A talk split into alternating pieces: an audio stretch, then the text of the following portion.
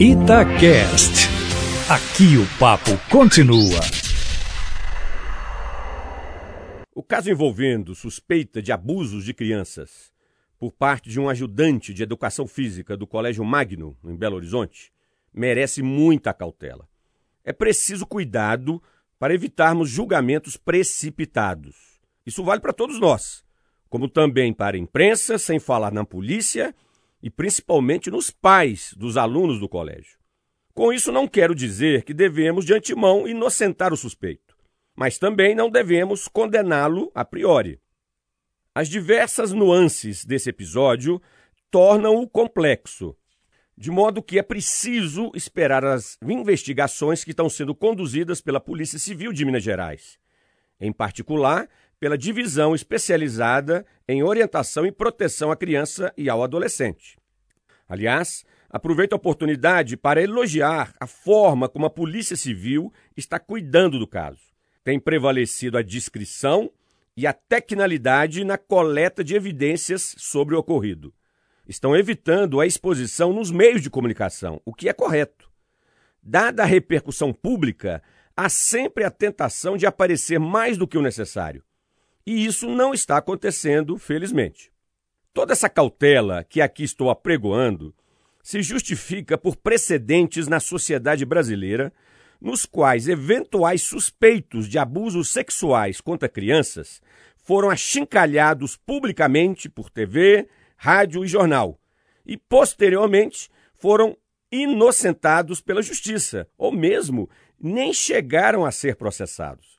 E o principal exemplo nesse sentido é o famoso caso da escola base. Tratava-se de uma escola particular localizada no bairro da Aclimação, no município de São Paulo.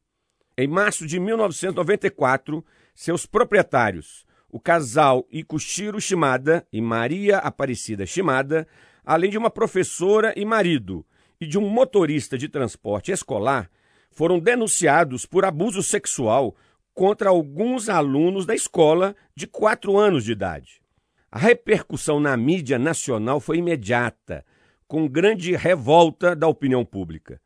A escola foi obrigada, inclusive, a encerrar suas atividades após ter sido apedrejada, saqueada e destruída.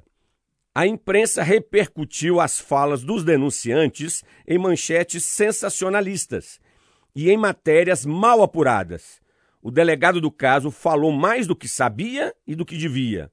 Alguns meses após as denúncias, a polícia não conseguiu comprovar as suspeitas e o Ministério Público arquivou o inquérito. Os acusados estavam inocentados, pelo menos do ponto de vista da lei. Mas ficou a condenação moral por parte da sociedade, patrocinada pela atuação irresponsável de alguns órgãos de comunicação. Pois bem, ouvintes da Itatiaia, tenhamos consciência, a partir desse caso, de que, a despeito da gravidade da denúncia que pesa contra o ex-funcionário do Colégio Magnum, a presunção da inocência deve nortear nosso senso comum.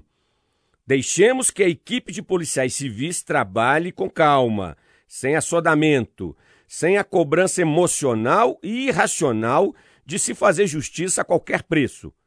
Como nos lembra a sabedoria mineira, Cautela e caldo de galinha fazem bem à saúde. Luiz Flávio Sapori para a Rádio Itatiaia.